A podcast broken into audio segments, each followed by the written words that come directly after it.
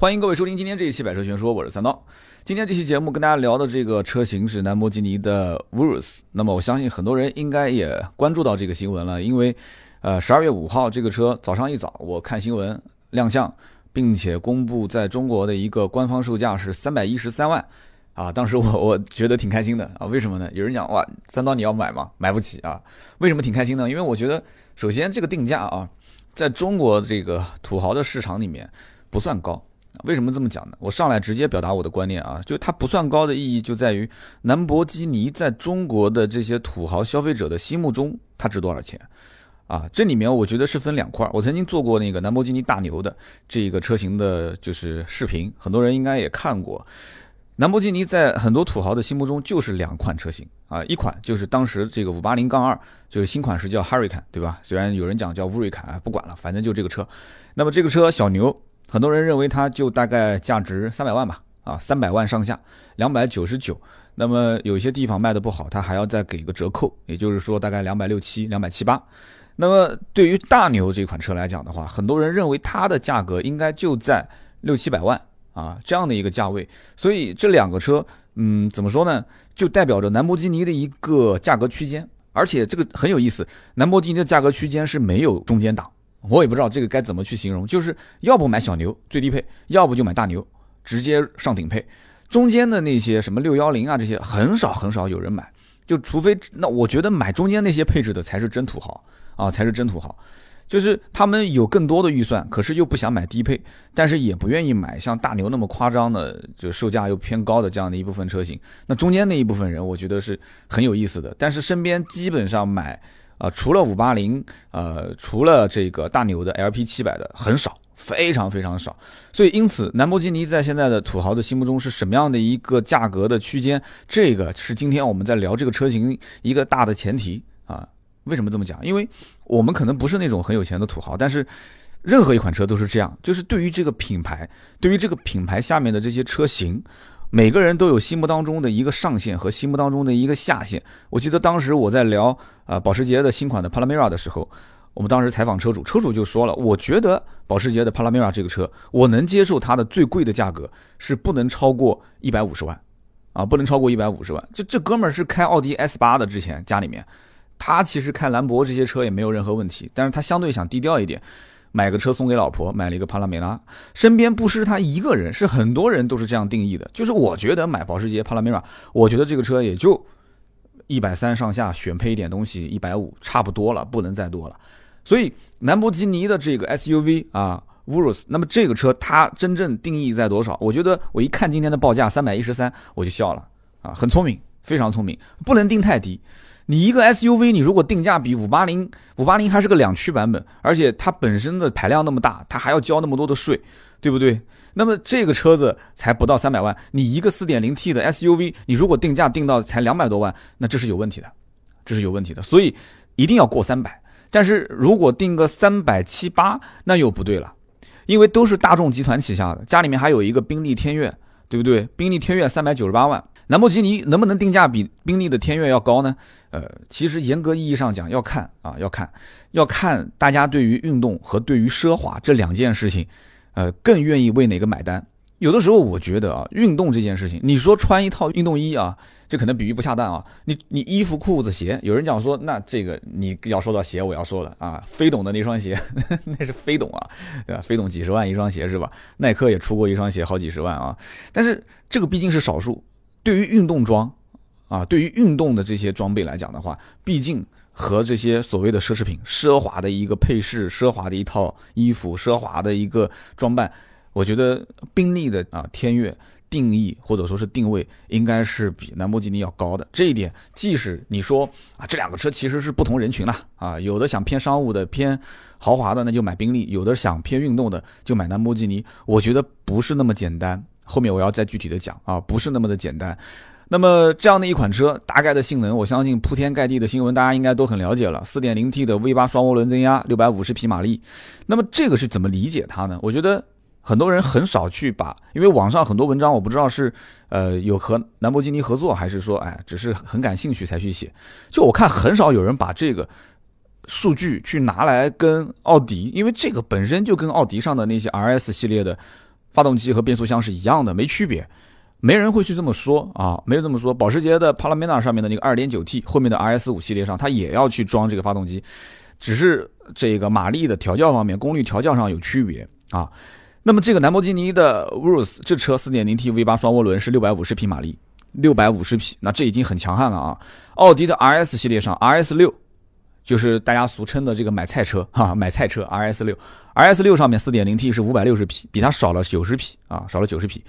那么 S 六官方报价多少钱呢？才一百五十九点八万，也就是说是兰博基尼的这个啊 Urus 这个车子的一半的价格。你你如果仅仅为了开车，我就我就告诉你，你如果仅仅为了开为了爽，只有它一半的价格啊，也是四点零 T 五百六十匹，也是八 AT 的变速箱啊。那有人讲不能这么比啊，你你你你怎么不说兰博基尼车上有那么多轻量化的设计，对吧？有那么多的一些兰博基尼的工程师为它去打造这样的一个性能，对，这些东西都可以去比。我只是。从一个比较粗暴的，就是简单的讲，你不是说买车买三大件吗？对不对？这不就是三大件吗？对不对？四点零 T 啊，八 AT，四点零 T 五百六十匹，比它少了九十匹，但是价格便宜了一半啊，就是 RS 六，就是这样子，就是这样子。奥迪的 RS 六，普遍中国的土豪都说贵，真的一点不吹牛逼，所有的土豪都说贵。我问身边的这些人，我说你们为什么不买 RS 六呢？这车又可以带着老婆孩子，对吧？出去玩，自己平时又可以爽。他们说太贵了，这个车一百一、一百一到一百三之间，我都已经能是承受的极限了。我更希望 RS 六的价格应该是在一百万上下。他们认为 RS 六其实应该定义就是跟 RS 五差不多啊，打完折的价格就在一百万以内，那才好啊。就是一辆宝马的 M 三、M 四啊，一辆奔驰的 C 六三，他们就认为就应该是这个价格，我能接受。你现在飙到一百五六十万，我接受不了。真的，我看好多编辑上面在文章里面写说啊，愿意花三百万的不愿意都不会再差那么一多一百万。你以为是拍那个大腕儿啊啊？愿意花两千美金的不在乎再多花这两千美金，没有那么简单。土豪，特别是这种级别的玩兰博基尼的这种品牌的土豪，一般都偏年轻化，对车还是蛮懂的，而且对行情的钻研比他爸爸那一辈的人要深得多得多啊。可能他爸这一辈人。五六十啊，这这些岁数挺个大肚子，加个包，但现在的这种土豪已经不是这样的形象了啊。那么他们那辈人可能买个 A 八，买个买个宾利啊，可能他们不怎么去问价格，不怎么了解行情，哪有那么多的时间，对不对？搞房地产，天天出去要跟各个啊社会上层面的人喝酒，有时间去喝点酒，搞个一两个亿，对吧？挣个小目标，那多好。那儿子这一辈的人，他们不是。儿子这辈的这一辈的人，除了把时间花在女人身上，剩下来就是花在车啊，这个是很关键的。你说真正说要去创业，这哪有那么多动力创业？家里面那一天花一万都花不完，很多真的是这么夸张，一天眼睛一睁花两万块钱花不完。他想我一有一年零花钱就是五六百万，一天花个一两万块钱，一年这还花不完，这怎么搞？必须想办法给他消费掉，对不对？所以就会出现很多人生活很空虚啊。不讲那么远 啊，我们就还是说车本身。所以你不要认为他们本身好像手头很宽裕，所以买车就能大手笔，没有那么简单。这些年轻人他会去研究这个车性价比，甚至现在很多的这些富二代买二手车一点不夸张。我发现现在身边越来越多的人开始选择买二手车。我身边看到的那些兰博基尼的大牛、小牛啊，甚至玛莎。啊，包括有一些这个法拉利啊，全都是二手的。现在能看到说哪个土豪站出来说我要买一辆新车，哇，让我好好想一想，我身边最近一次买新车的土豪是什么时候？我都具体日期我都记不太清了。就跟当年说每个月都能遇到一个买兰博基尼、法拉利的那个年代，已经完全不一样了。也可能。现在消费这个兰博基尼、法拉利的人更年轻，已经不是当时正好我是赶上了八零后那一帮人啊，八五九零那帮人正好是要买法拉利、兰博基尼，正好我那个时候从事汽车销售一线，他们找到我。那么现在可能是九五，那我可能不认识这帮人，那也有可能。可是据我分析，这个整个的客户群是在萎缩的啊，是在萎缩的。那么这个车我们刚刚只是说了一个 RS 六啊，我们再说说 RS 七，奥迪的 RS 七上也是四点零 T，也是八 AT。啊，R S 七上是五百六十匹马力，那么 R S 七还有一个性能版，六百零五匹。这个六百零五匹跟兰博基尼上的四点零 T 的这个 V 八双双涡轮啊，已经是差不多了，它是六百五十匹。那么这两款车，R S 七的普通版和性能版也不过一个一百六十九点八八，一个一百八十九点八八万，这个只是官方报价。我本身我自己是卖车的，我很清楚，奥迪的 R S 是卖不出去的，基本上长期都是我们讲就是属于就是。老皮鞋，老皮鞋懂吗？就是平时没人穿的那种老皮鞋啊，卖不出去。这种老皮鞋基本上一百六十九点八八万，打完折一百四，就也就这个价。一百八十九点八八万打完折也就在一百五十五左右啊，一百五十五。刚刚我前面说的 R S 六要想买的话，现在基本上也就呃一百四十万吧，啊一百三十多，基本上十五六万的优惠肯定是有的啊，十个点。所以这种车型你想想看，一百五、一百四这样的价格，你已经能买到 R S 七，而且一百五十万的价格可以买到一个动力各方面跟兰博基尼差不多的六百零五匹的啊八 AT 变速箱的一款 R S 七，也不我觉得不比它。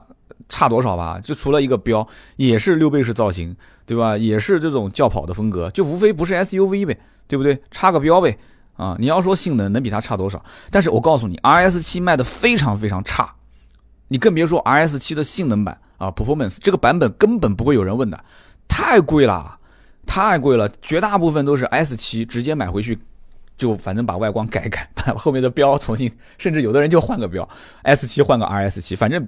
很少路上能看得见，对吧？很多人也不懂，所以说，呃，很多人买这种车要的是一种身份认同感，这个很关键。我节目之前也说了很多次了，就是一个身份的认同感。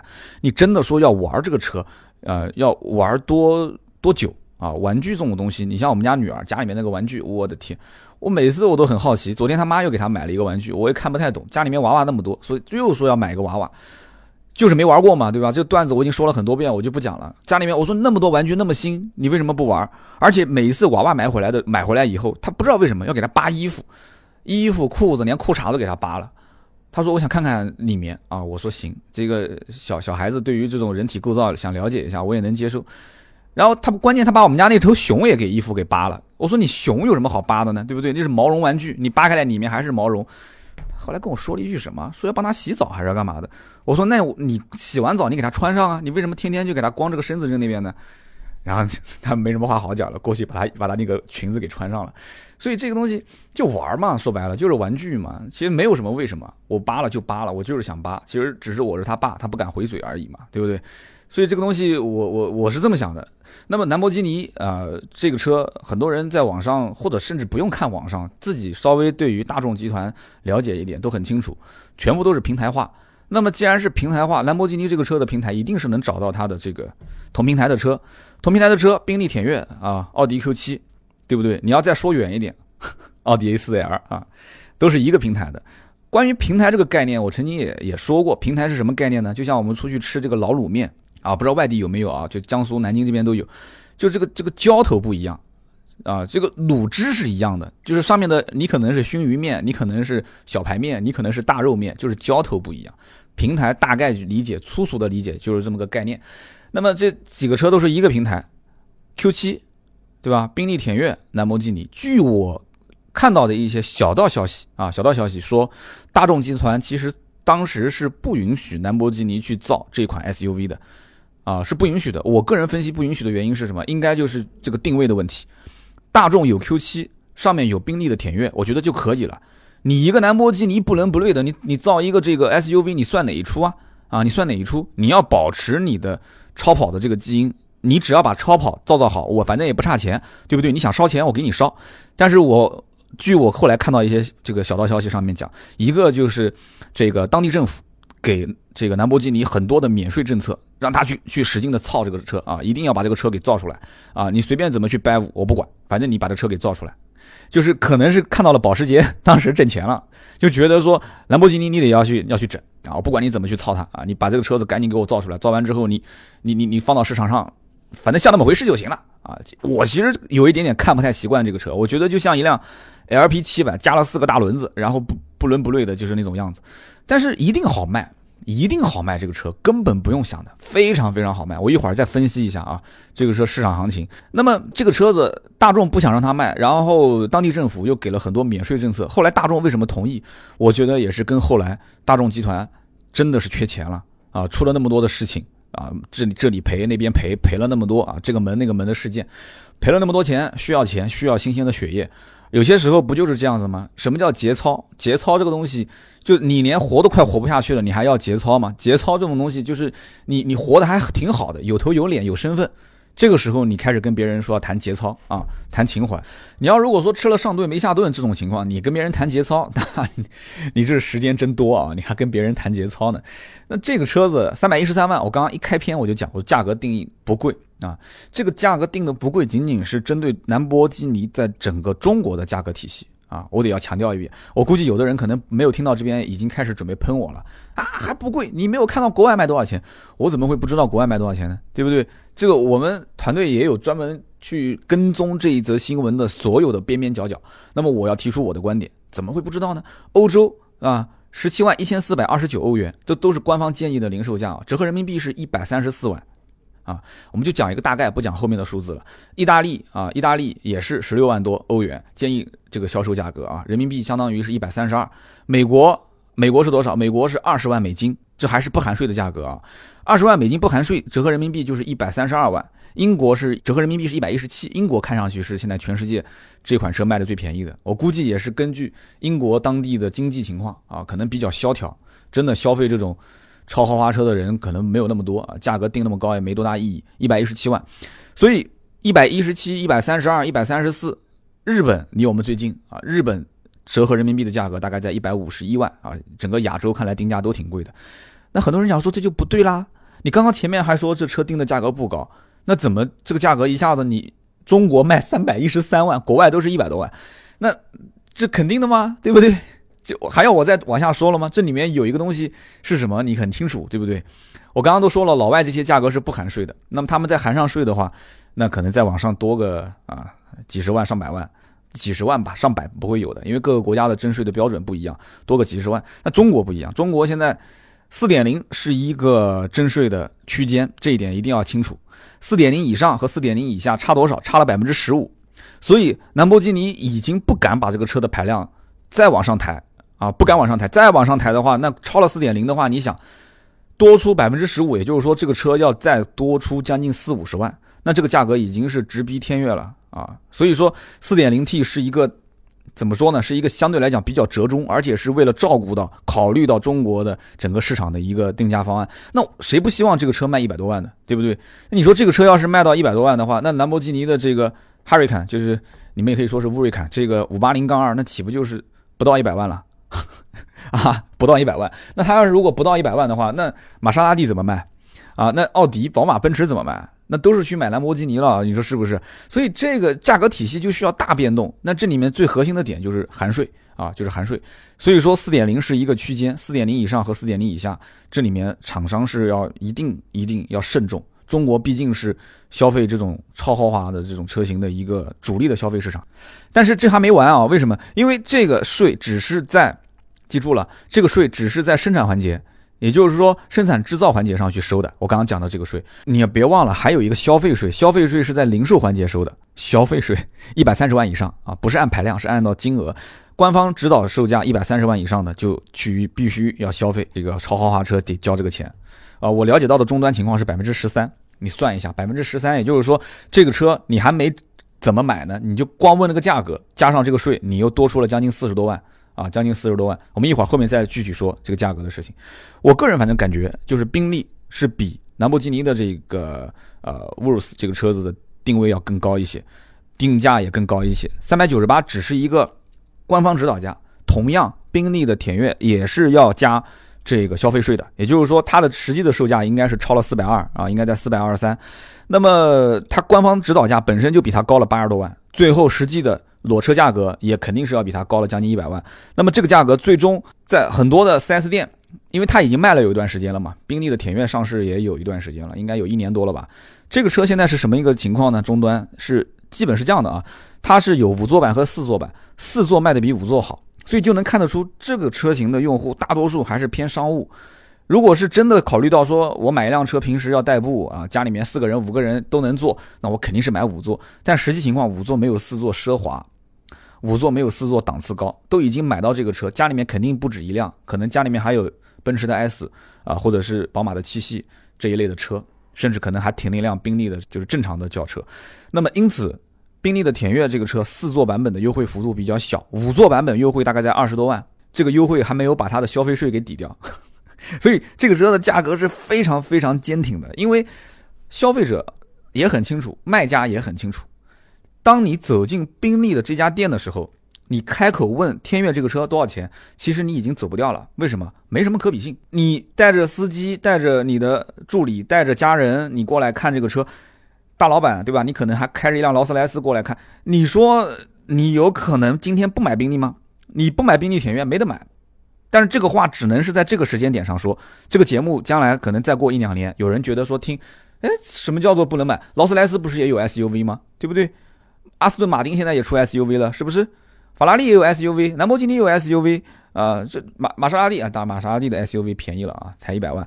那么在这个基础上，我今天要讲，今天是二零一七年的啊，这个十二月份，就是在这个时间点。而且再往前推一年，没有什么竞争对手，所以宾利这个价格其实是很贵、很贵、很高、很高的，啊，大家知道那个路易，他不就是开了一辆这个宾利田悦嘛，对不对？啊，叫叫什么侯局长啊？侯局长，我要我要举报你，你为什么开的是辆宾利田悦啊？这个，对，确实出现这个情况，所以就会出现大量的欧规车。啊，宾利天越就出现了很多的欧规车，呃，你身边如果有坐车的朋友，有做平行进口的，你可以问问他，你说宾利天越欧规车版本卖的好不好？啊，柴油版的其实卖的很好。你以后如果看到一辆宾利天越在加油站加油，加的不是汽油，加的是柴油，那这个车就是一辆欧规车，因为国内不是不卖柴油版的啊，国内卖的都是汽油版。但是欧规过来的都是柴油版，四座版、五座版都有。四座版本大概也就三百多一点点，三百万多一点。五座版甚至可以做到两百九，啊，不到三百万。而且你想，这个为什么能这么便宜，对不对？这里面还是那个那一个字嘛，就是税啊，就是税。所以有很多其实买宾利的啊，可能手上差那么一一百来万吧，啊，就差那一百来万。因为我刚刚不说了嘛，宾利如果三百九十八，你再加上消费税，我的天，那么贵，那你平行进口。买欧规，你可以避掉很多，所以这样的话省了一百多万。有些人心想，我买这个车也不是开一辈子，可能开个一两年我就把它转手卖掉了，他就去买欧规，柴油就柴油，无所谓的，对不对？啊，反正开的路上别人也不认识啊，所以这个对 4S 店的一个整体销售其实影响是挺大的啊。那么兰博基尼，我个人觉得其实它本身的溢价能力啊，怎么说呢？在跑车当中，溢价能力是很强的，可是，在 SUV，我真的不敢讲这个车的溢价能力能有像宾利、天越这样的。哎，其实我觉得，别说宾利、天越了，我不知道它的溢价能力能不能像当年的保时捷卡宴啊。保时捷卡宴当时为什么卖得好？我觉得要分析一下，你才能分析出兰博基尼的这个啊乌鲁斯这个车将来是不是能卖得好。当然了，我现在已经能比较确认，就是这个车会卖得不差。但是卖的不差和成为爆款能跑量，这是两件事情。有人可能觉得说，这个三刀你说有点夸张了，三百多万的车还跑量，你当做是三十多万的车啊？啊，这个我跟你说啊，话不要说那么早。三百多万的车，你怎么知道别人三百多万的车就不能跑量呢？对不对？这土豪经常都是土豪的消费需求是需要被刺激的啊，是要被激发出来的。今后这些品牌在中国有节操无节操的，说白了就是。像各种啊，那个那个，你懂的，就是身材妖娆的那种跳舞的姑娘，就施展自己的舞姿啊，跟你抛媚眼。那土豪有的时候心一动，那钱不就从口袋里面就掏出来了吗？他们就是到中国来摇钱的啊，就是来摇钱的。所以说，对于这个车子的什么性能啊啊，现在网上不都是天天在说这些东西吗？百公里加速三点六秒啊，然后极速三百零五公里。三百零公里零五公里每小时，你说在中国什么路段上能开 三百零五公里每小时？但这个数据是一定要有的，没有就不是兰博基尼啊。制动距离三十三点七米，制动距离那你也要看你配的是什么东西啊？你配的是前十活塞后六活塞制动卡钳，你还配一个碳陶瓷刹车，你碳陶瓷制动盘，你这这些东西都上去，那你怎么不说价格呢？对不对？奥迪你配一套这个系统，这套这套制动系统都要花十几万，将近二十万，你更别说兰博基尼了。所以。这就是靠钱堆出来的，完全是靠钱堆出来的。一个 SUV 啊，你别说什么楔形车身这些东西，我们之前都聊过的。兰博基尼的这种特点啊，分组系数不谈，你说 SUV，你跟他谈什么分组系数呢？啊，然后车重二点二吨，在这个基础上能达到这样的一些数据啊，极速三零五，百公里加速三点六秒，制动距离三十三点七，那这里面花的成本。价钱那真的大了去了，所以说土豪会觉得这是有看点的、有卖点的，啊，什么叫做爽？什么叫做啊？这个怎么讲呢？就是 炫炫自己的虚荣心，就是我你想要你想买的东西，对不起，在我手里啊，在我的手里。这就是很多的一些土豪真正消费这个东西的认知。很多人觉得说，三刀你说的不对啊，什么什么两三百万、三百多万的车子买不到，多呢，很多啊，啊，奔驰的 AMG 系列，对不对？奔驰的 G 六三 AMG 啊，包括很多，包括呃宝马的 M 系列啊，叉六 M、叉叉五 M 不都挺贵的吗？不都两三百万？好，但我要告诉你一点，这种车啊，一两百也好，两三百也好，它买不到身份的认同，它可能真的是要对于 AMG 啊，它要对于操操控、驾驶什么所谓的乐趣，它要对这些东西它有一些理解才会买。但是这种兰博基尼的这个三幺三啊，三百一十三万，你得到的就是一辆兰博基尼的 SUV。很纯粹，开到任何地方，一上街，我的个乖，那种感觉，对不对？那个回头率，而且身边的这个圈内大家都没玩啊，也都不知道这个东西开起来是什么感受啊。鱼是鱼的味儿，虾是虾的味儿，对不对？你去了一趟日本，吃了一个和牛，哇，你回来跟人家吹牛逼啊，牛肉吃了那么多，但你没吃过和牛，对吧？然后你再去一个什么米其林的几星餐厅，你你说你吃了哪个大厨的一个什么迪派七星帆船这个厨师制作的什么东西好？你结果回来吹牛逼，别人没吃过，他只能听你这么吹，对不对？你其实当时吃的哇，那又恶心又难受，但是你钱花了，你回来必须得吹啊，对不对？你不吹，那你这钱花了多难受呢？啊，你朋友圈必须得发啊，微博这些东西。所以兰博基尼的这个车一上市，我也当时转了图片给了几个土豪，我问他们，我说这车你们考不考虑买不买？那么很多人其实。反正观点是都不太一样。有人讲说，我才买了一辆这个兰博基尼，我我我我得稍微缓一缓了。说这个车，这个感觉不伦不类的啊。讲是这么讲，但我觉得可能用不了多久，他就把那台车给卖了，就买了这个车。因为他们这种想法是一天一个样。那么还有一些人是说，说兰博基尼这车耐不耐操啊？SUV 买回来不就是要耐操吗？说这车长这个样子，你说开出去。他们可能还没有具体去了解到这个车的一些关于四驱系统的啊，包括它的驾驶模式的一些具体数据和参数。就是从品牌上来讲，从它从过往的经历对于兰博基尼的这种认知，这不就是一个造跑车的吗？它怎么就这个 SUV 耐不耐操啊？能不能越野啊？谁真开这个车去越野啊？你告诉我，谁真开着车去越野？对吧？你就算你说你是四轮驱动系统，你用的托森差速锁。对吧？你说你前后扭矩分配四零六零啊，最大可传递的这个扭矩分配可以是百分之七十到百分之八十七，你还有后轮辅助转向，啥用？有啥用？有很多人其实我觉得是不会开这个车去越野的。你真开着车的话，你那些开什么帕杰罗的啊，是那些山猫，对吧？他们会觉得说，我好奇怪啊，这哥们儿哇，这土豪。你中午吃饭你都得给人家买单，我觉得这这太夸张。你开这车过来跟我们玩，你是不是过来欺负我们的，来炫富的是吧？啊，这越野很多的那些，你你就不能好好的老老实实的买一辆牧马人，然后去去改，你就不能买辆对吧奔驰的大 G 去改，或者说你就跟我们一样买个山猫去改，不行吗？你干嘛要这么玩呢？对不对？你就是过来炫富的，是不是？啊，你所以这个东西你真去越野，那你得偷偷摸摸一个人去越啊。所以这里面有很多的一些。设计啊，不管说自适应空气悬挂啊、主动式防倾杆啊，包括它的什么所谓的七种驾驶模式，雪地全地形、沙地赛道、运动街道等等，就这些东西，对于土豪来讲，它就是一个增分项啊、增值项，但一定不是我冲着它去消费的东西，百分之百、百分之百一定不是冲着这个去的，就你得有，但是我买的时候我不会关心这些东西，你有就可以了，这就是一个公路的 SUV。按我讲，如果要把它成本降得更低。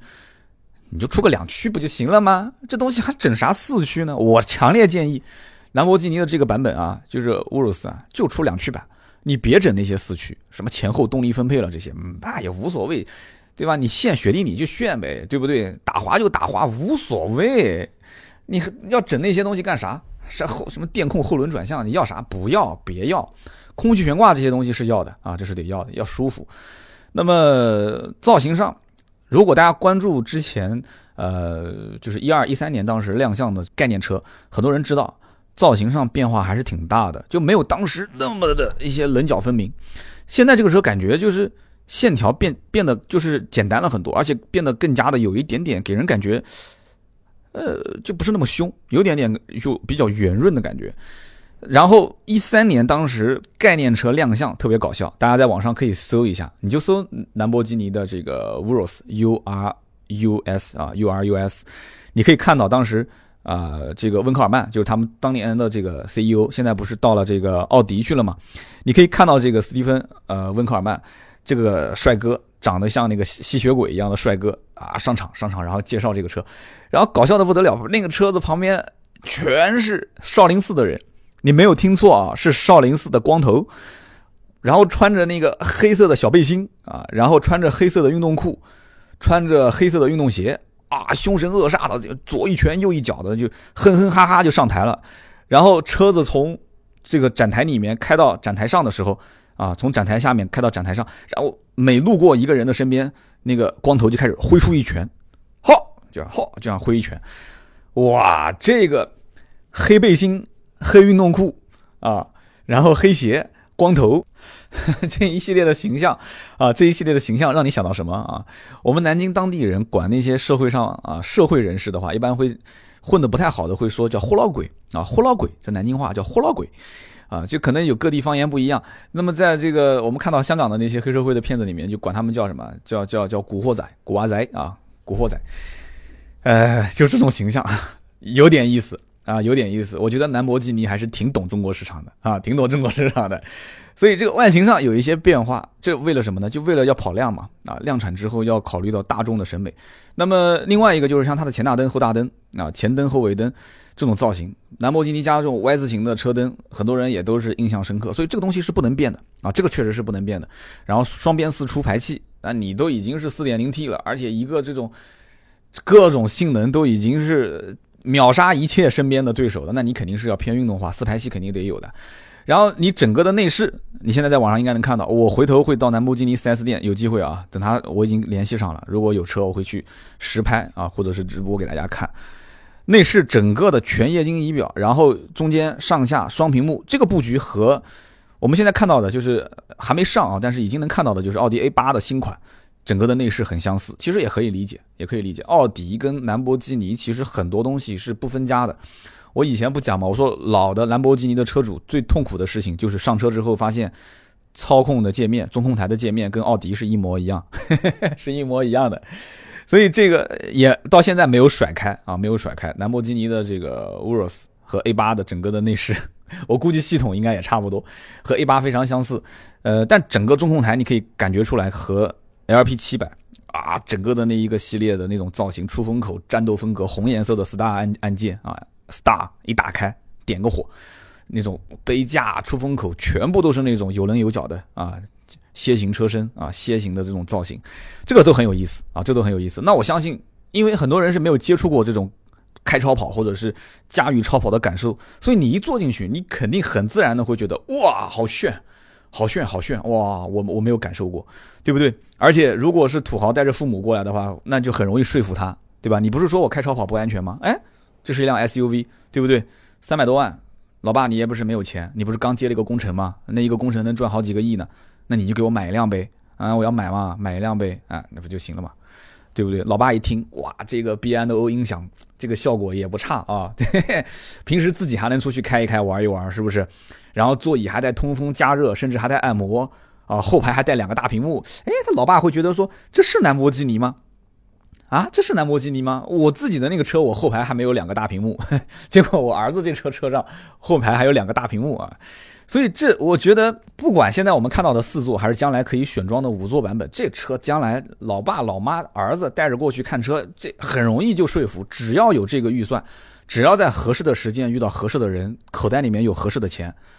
对吧？平时拉点货啊，装一点这个全家出行的这些东西，出去玩一玩，开着这个车挺好，没有问题，我觉得没毛病，真的是没毛病。很多人不是想开兰博基尼去进藏嘛？那现在好了，就开着车进藏不就行了嘛？对不对？网络上我看到很多人拿这个一九八六年的那个版本，就是 L M 零零二这款兰博基尼的 S U V 去说事情，说兰博基尼的这个啊，就是 Urus 这个车不是兰博基尼家族的第一款 S U V。啊，之前有过这一款，但是我我觉得这个你得把话说完。对，这确实是兰博基尼家族第一款 SUV，但你得说清楚。比方说，你得首先解释这个 LM 零零二为什么叫 MLM 啊，不是兰博基尼的简称，是兰博基尼军用，就是你给军方用的这个车所以叫 L M 零零二。那么这样的一个代码就表示说，这个车不是给普通老百姓开的，它是为军方造的。它诞生的背景就是给军方造。我们知道悍马本身诞生的背景也是给军方造的。军方要的车有几个特点，我觉得首先就是它要你突出的性能，你就得非常非常突出，定制化啊。比方说，他为了打仗嘛，军方对吧？他要可靠性很强。啊，其次要通过性很强，也就是所谓的越野性能，其他的可以一律不考虑啊，一概不考虑。什么空调这些东西，你该有有，没有就没有拉倒，无所谓。所以像这样的一个情况下，这个车包括什么油耗啊，这些什么故障率啊，这些，我所谓的故障率不是说开出去出问题，而是说这车在损耗啊，就损耗件各方面，军方不差钱，对不对？开打一场仗或者上一场战役，今天当天回来检修，有什么零部件有问题的，给给他换嘛，直接换掉就是了，不差钱。在这个情况下，老百姓不会去消费这个车。啊，不会去消费这个车。如果从单一性能上来讲的话，它的性能、越野性能甚至可以干掉奔驰 G，可以干掉牧马人。所以你你不能拿这个车和那个车进行一个延伸啊，或者说是暗示，你不可以的，对吧？这个车子非承载式车身，三吨多重，五点二升 V 十二，哪个老百姓开这车天天大马路上跑，对不对？所以兰博基尼的这一个车型，它就是一个原生态的啊，为了城市驾驶。再说简单直白一点，就是为了吸金用的这样的一款 SUV。当年的那个诞生的目的是给军方啊，是在特殊背景下，说白了也是为了挣钱。那军方的钱肯定也很好挣，对吧？那么这个车也是挣钱，这就有点类似于互联网常说的嘛，是 To B 还是 To C 啊？原来那个 LM 零零二那款车是 To B 的，那是 To To B 的，知道吗？To 企业、To 公司、To 军方。你现在这一款车是 To C 的，是给老百姓买的啊，是 To 个人。啊，你能消费得起，你来买买，我就是赚你的钱，所以你可以这么去理解这个市场。也就是说，真正到了两百万以上，甚至三百万以上，这个层面买的人可能不多，可是你得给他有选择性。早年中国市场上是没有选择性，就基本上到了这个位置，你可能到了路虎的大揽胜、加长，再往上基本看不到什么车了。那很多人的消费能力已经是超越了两百万以上的这个能力，他就需要一个三百多万的 SUV，所以。宾利的天越上市之后，它其实就是符合了这一部分人群的消费能力。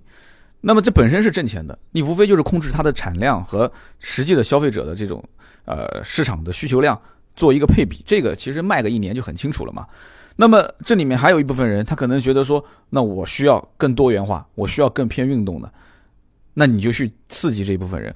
反过来讲，其实我觉得反过来讲就是超跑市场现在有一点点不景气。这个也是可以让很多人看到，就是他们会反思一个问题：是不是因为超跑太纯粹了，对吧？超跑太纯粹了，就导致于很多人对它的兴趣来的也快，去的也快。但是 SUV 这种车不一定是完全靠兴趣，对不对？不一定完全靠兴趣，它可能也是在合理的消费啊。合理的消费、理性的消费的基础上，买完这个车回去之后啊，它还可以家用，哎，这个有可能会是很多人想到的一个问题点。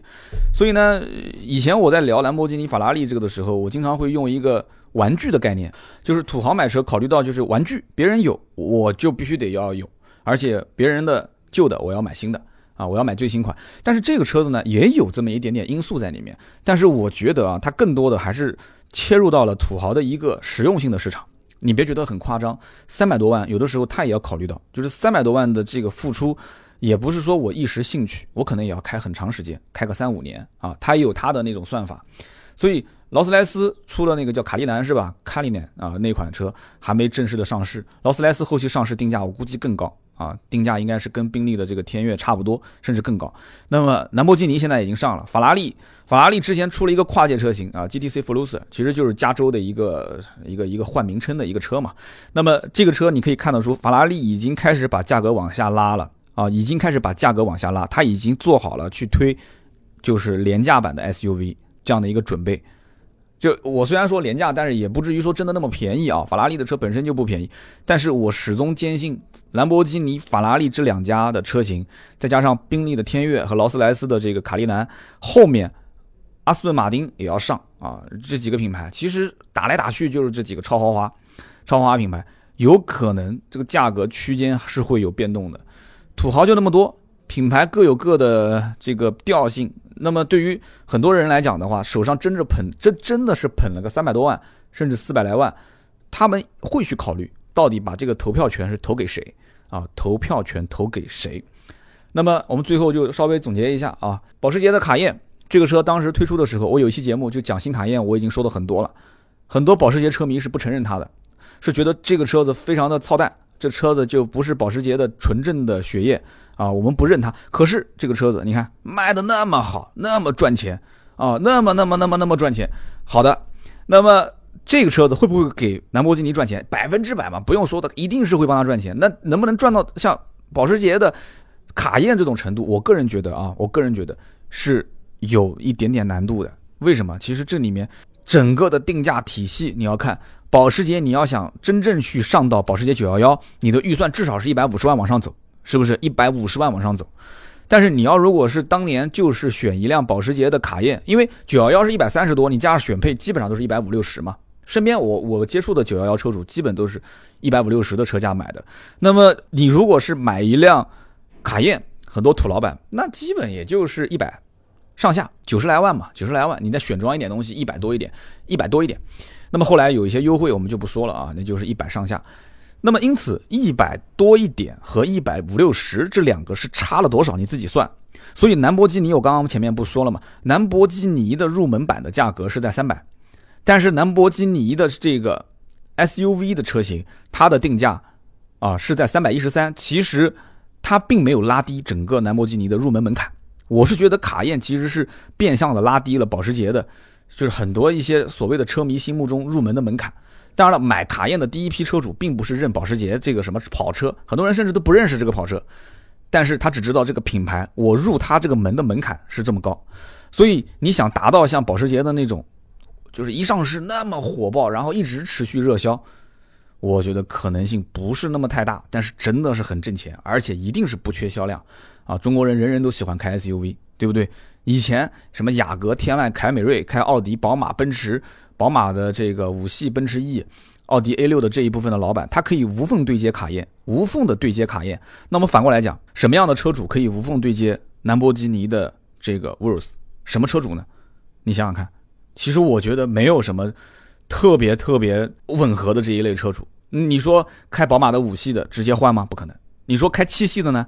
我没有见过很多年轻的小伙子开个宝马七系。开奔驰 CRS 的呢？有可能。开保时捷的帕拉梅拉的呢？有可能啊。就这些当中就有一点点可能。开宝马六系，对不对？然后开一些 AMG 或者是开一些 M 系列的一些车的车主有没有可能去买这个车？有可能。但是这个里面还是一个纯粹性的问题。我觉得。呃，我是看好它能挣钱，但是我不太看好它能像卡宴那样能帮兰博基尼说，哇，就像吸金一样能吸那么多那么多，销量那么好那么好，全球销量就中国。